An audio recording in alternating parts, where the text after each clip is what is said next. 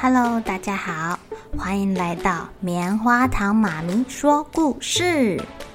我是棉花糖，很高兴在这里跟大家分享一些好听好玩的故事。偷偷预告一下，每个礼拜五啊，棉花糖妈咪会跟大家讲一系列的原创故事。身体大公司要告诉大家，我们厉害的身体是怎么运作的哟，千万不要错过了。也欢迎小朋友在听完故事后，把你想到的画面给画下来。棉花糖妈咪会把它放在粉丝专页上面，让更多小朋友可以分享你的创意哦。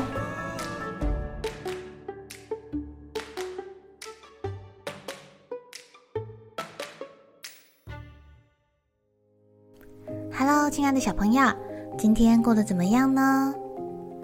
你们平常有没有在做交易呀？交易是什么啊？交易可以是你拿钱去超商买饮料，交易可以是你拿自己的玩具跟别的小朋友交换玩具来玩。今天的故事里面啊，蛇跟蜥蜴他们决定去做一桩买卖哦。猜猜看，他们会赚多少钱呢？正午烈日啊，炙烤着沙漠。大小生物全部都躲到阴凉的地方啦。蛇跟蜥蜴呀，它们就待在一个突出的岩石下方。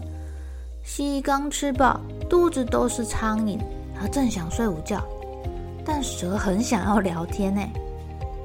呃，亲爱的蜥蜴，你告诉我，你做过最糟糕的一件事是什么？蜥蜴很想假装没听见哦。哎哎哎，我说。你这辈子最糟糕、最恐怖的事情是什么？嗯，不知道。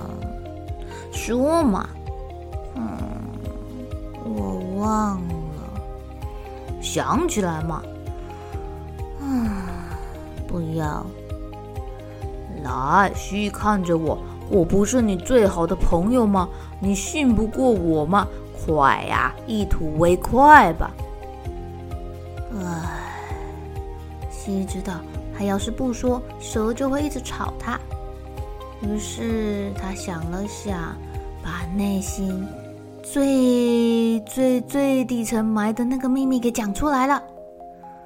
哎呀，那是很久以前的事了，我把我弟弟弄丢了。就这样？嗯。最糟糕的？哦，我再也没看过他了。可可是你说你有九十七个兄弟姐妹，我呃对不起，我没有恶意啊，但是少一个有什么好恐怖的？嘿，他是我最小的弟弟，一个甜美又可爱的小家伙。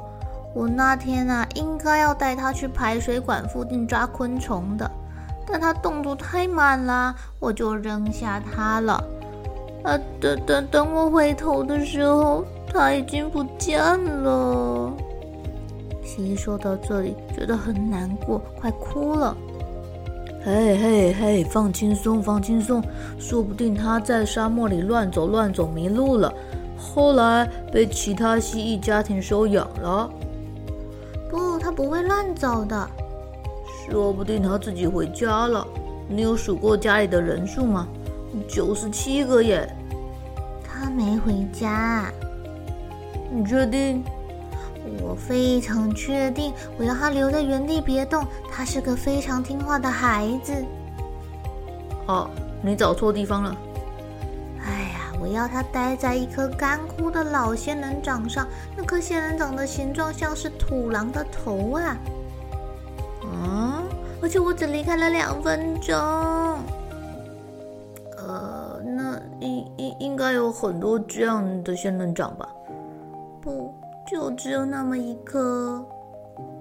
蛇忽然沉默了，因为他想起来有一次啊，他在沙漠里面觅食的时候，眼前出现了一个巨大的老仙人掌。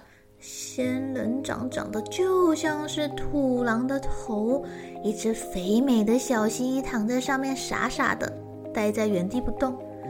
蛇控制不了自己，蜥蜴说的没错。那小家伙真的非常的甜美。小朋友，蛇怎么知道蜥蜴的弟弟很甜美啊？蜥蜴哭了好一阵子，他对蛇说：“啊，轮到你了，你做过最糟糕的事是什么啊？”呃，哦，那个，我我我对我妈妈吐舌头。嗯，是这样吗？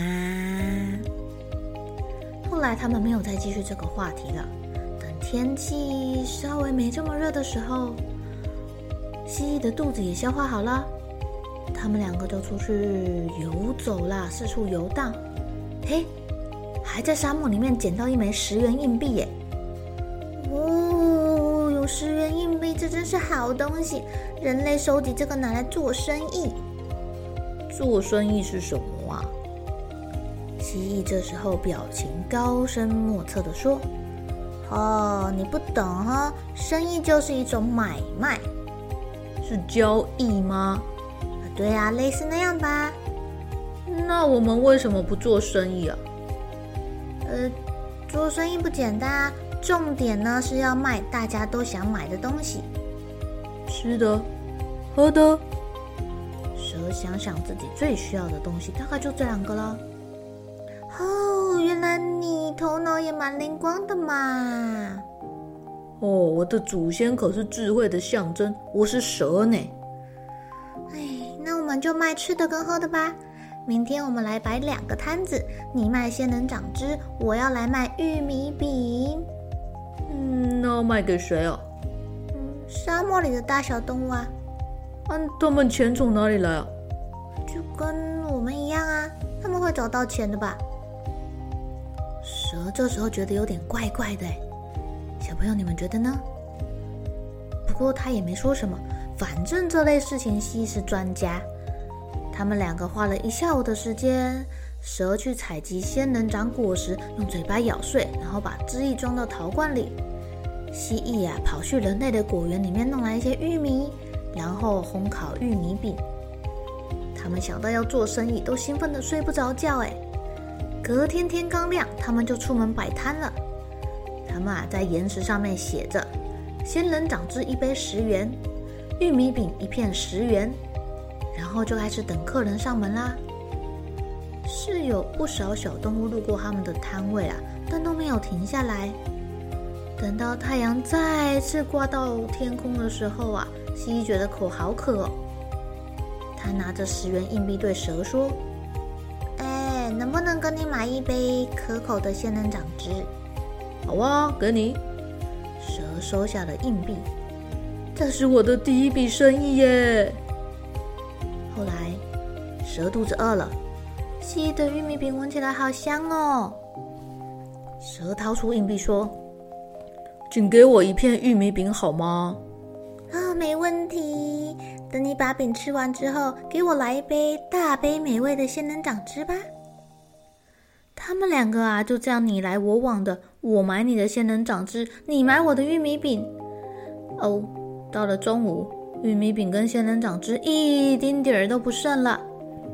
蛇看着空荡荡的摊位说：“我真搞不懂，仙人掌这一杯十元，我都卖光了；玉米饼一片十元，你也卖光了。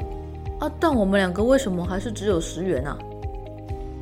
嗯，我们没有做错啊，照理来说是会赚钱的。啊，算啦，没关系，很好玩。嗯，好吧，下回我们再来做生意吧。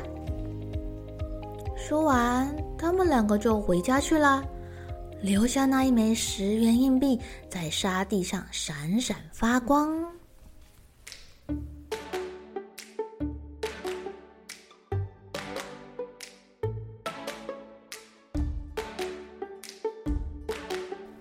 亲爱的小朋友，你们这么聪明，猜猜看，为什么他们两个忙了一个上午，但最后……